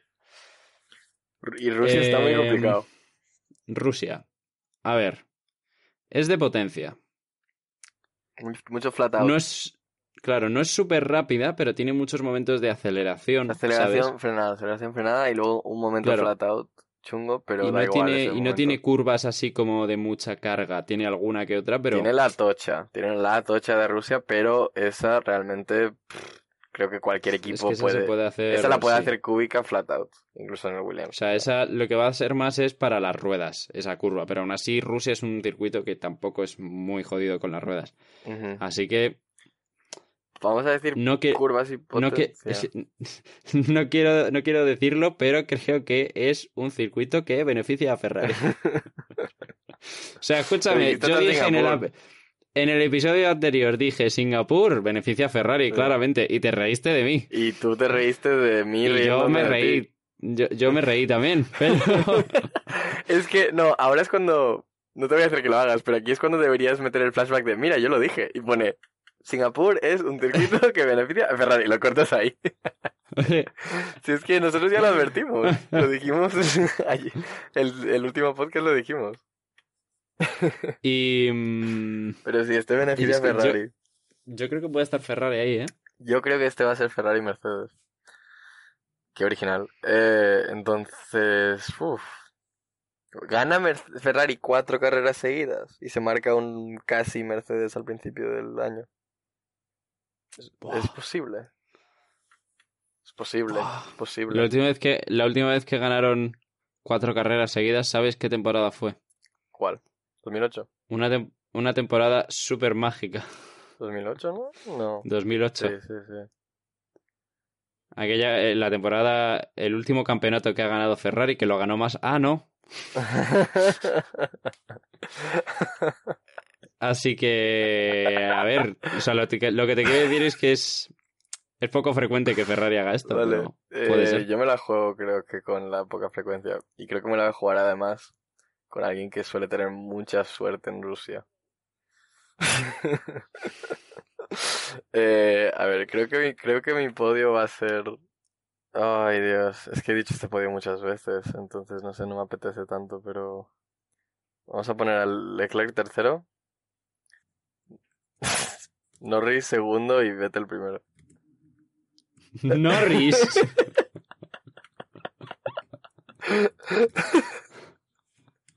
Venga. Norris, en es serio. bueno en potencia, ¿no? Pero no tanto. Pero sí, tío. Safety car. Escúchame, no, no has puesto ni un Mercedes. No, ¿Estás seguro de esto? estoy seguro. Safety car durante 40 vueltas. no paran de Y, y- y Norris diciendo, pero el safety car que se va a quedar aquí mm, para siempre. Eh, Keep Ricardo in your DRS. Forever? Más o menos eso. yo voy a ir igual de loco Ok. y voy a decir tercero Hamilton, Vale. Segundo Leclerc Ok. y primero Bottas. Vale, vale, sí. A ver. Dos puntillos los tienes más o menos ahí con los dos Mercedes. Sí, sí, no, o sea, es que no, es que no me la voy a jugar, ¿sabes? Pero el orden un poco raro. No está El orden un poco raro porque, bueno, porque No has metido a dos Si gana- en si- el podio.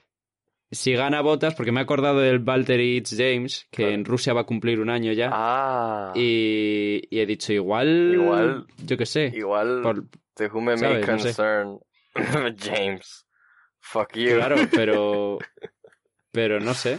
Puede marcarse ahí Y, una y si gana Hamilton, pues me llevo un punto, por lo menos. Claro. Y puede sacarse, te llevarías probablemente dos. Pero se, se puede marcar ahí, Valtteri, una sacada de algo bastante guay, ¿sabes? Es decir, aquí donde me jodieron el año pasado, pues aquí gano, ¿sabes? Y me acerco un poco en los puntos a Hamilton. Que no está muerto. El Bottas, ¿El campeón del mundo. Está, es el que más cerca está. Y está a 60 puntos y está en un Mercedes. Si gana en Rusia, Ya, esto, pero- esto hipotéticamente de que gana en Rusia, ¿vale? Si gana en Imagínate Rusia, que gana en Rusia y Hamilton abandona. claro. Si gana en Rusia y Hamilton abandona, ya, ya está ahí al lado. O sea, es que está ahí. Y es todo totalmente posible. O sea, es el único que realmente se puede decir que si Hamilton abandona una carrera, puede ganar el campeonato. Los otros no. Los otros necesitan que Hamilton pierda, o sea, abandone tres carreras, literalmente. Como mínimo. Entonces, Y aún así estaría complicado. para Haas, has dicho.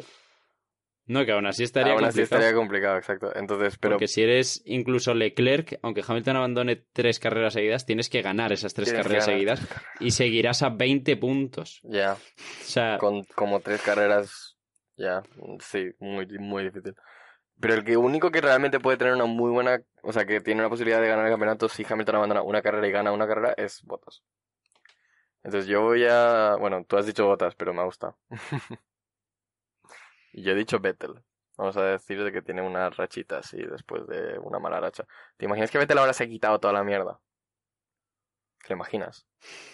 ¿te imaginas que Vettel gana el ver, campeonato? no, pero te imaginas que Vettel se quita la mierda de repente.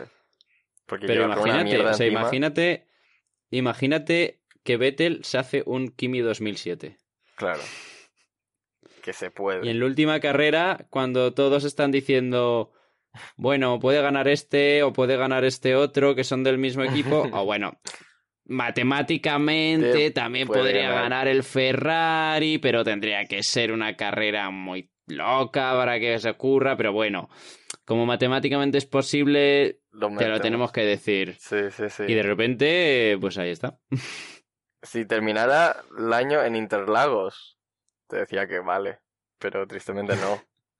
Eh... Pero se acaba en Abu Dhabi, que es un circuito con una cantidad de rectas y curvas súper adrenalínicas y, y una, es una es locura, una de, locura de circuito. Súper interesante. Siempre da muchísimo espectáculo. piensa Yo, en la curva. cuando empieza esa carrera, no puedo pensar qué celebrity estará asomada al balcón al final de la carrera. Es que no, es que no puedo, no puedo ni predecirlo. Es que es muy Nico impredecible. Rosberg. Pero bueno. Eh, sí, sí. Yo creo que no está muerto todo, pero vamos, está como así, como que con los ojos un poco oídos. La pelea por el campeonato. está moribundo. Está moribundo. Sí, no, no ha muerto, pero, pero está de parranda. Le están haciendo las últimas, ¿cómo se dice? Eh, Eh, no cuando sé, te vas a morir y ¿a qué viene un cura y te dice unas Ah, le palabras. están, haci- le están haciendo la extrema unción ya. ¿Le están haciendo la qué?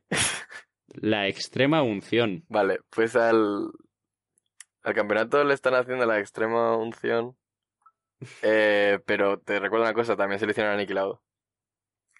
Así que, ¡Oh! así que ¡Oh! ya veremos. Pero a Niki Lauda ya se le hicieron, te refieres cuando el accidente. Claro. No, No, ahora. a, principios de este año. Ahora, no sé. Que imagino que también, ser, pero, No lo sé. Pero me refiero a cuando tuvo ese accidente hace mucho tiempo. pero tam- claro, a este año imagino que también, pero con eso no se hacen chistes. No, no, no, no, no sobre eso. Tiene que ser, tiene que ser la otra. Eh, en este podcast nos cae mal Mercedes, pero no tanto. O sea, sabes, tampoco es. Eh, así que eso. Esas son las porras. Contadnos qué porras tenéis vosotros eh, para la carrera, quiero decir. Y bueno, contadnos en general, eh, no sé qué os ha parecido esta carrera. A mí me ha parecido interesante, Interesante es la palabra. muy, entre- muy entretenida, aunque no haya tenido mucho espectáculo. Y no sé, me ha parecido como una carrera más sofisticada. ¿Sabes? O Eh, sea, sí, están Singapur. como la... Claro, como las carreras que son con un montón de adelantamientos y choques y hay locuras no y gente cabreada. No, que eso está bien, eso está No, bien. yo odio eso.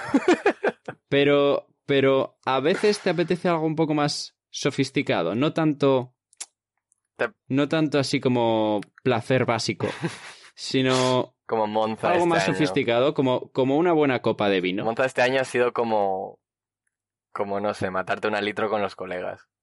Entonces Claro. sería la mejor descripción de Monza este año. De ya... Claro, y Alemania ha sido bueno. No No, Alemania ni te acuerdas. Alemania es que Alemania ha sido de eso que no te acuerdas de cuándo has salido Ale- del local. Alemania es Solo que te has ido en tu casa. al Oktoberfest y bueno, ya ahí se quedó la historia. Y pero este ha sido pues una copa de vino con tu padre mirando Fórmula 1.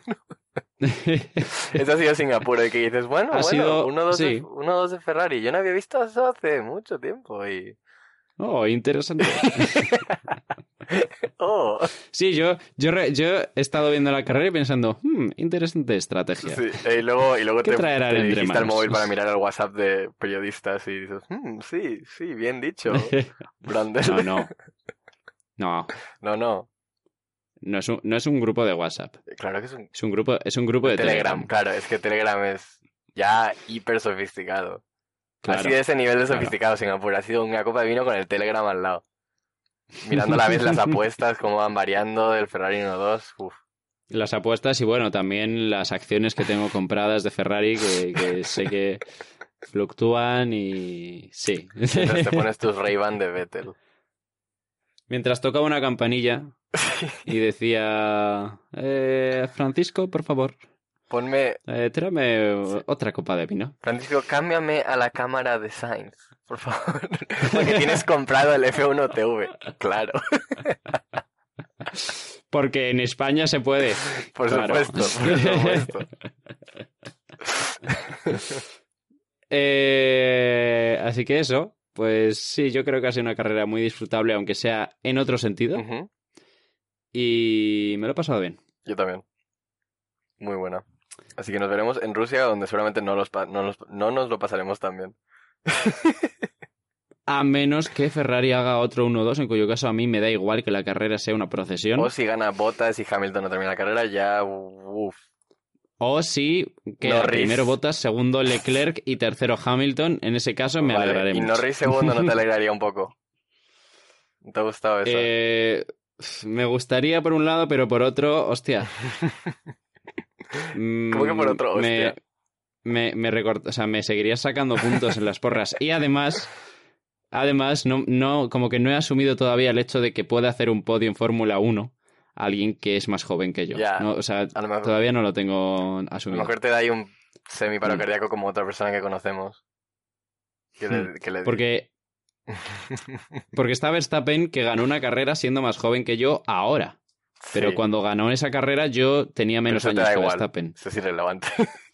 Claro, o sea, claro, y cuando tenga 40 años, pues todos los ganadores o casi todos los ganadores de Fórmula 1 serán más jóvenes que yo Sí. en la historia. Sí. Pero, pero claro, ¿Qué te que lo ocurre haga ahora? alguien, claro, Que le- que gane, eh, que consiga un podio alguien con 19 Que le ves años, que es un crío cuando juega el iRacing, o sea, es que da rabia. Es que es eso, es que, es que no me parece bien.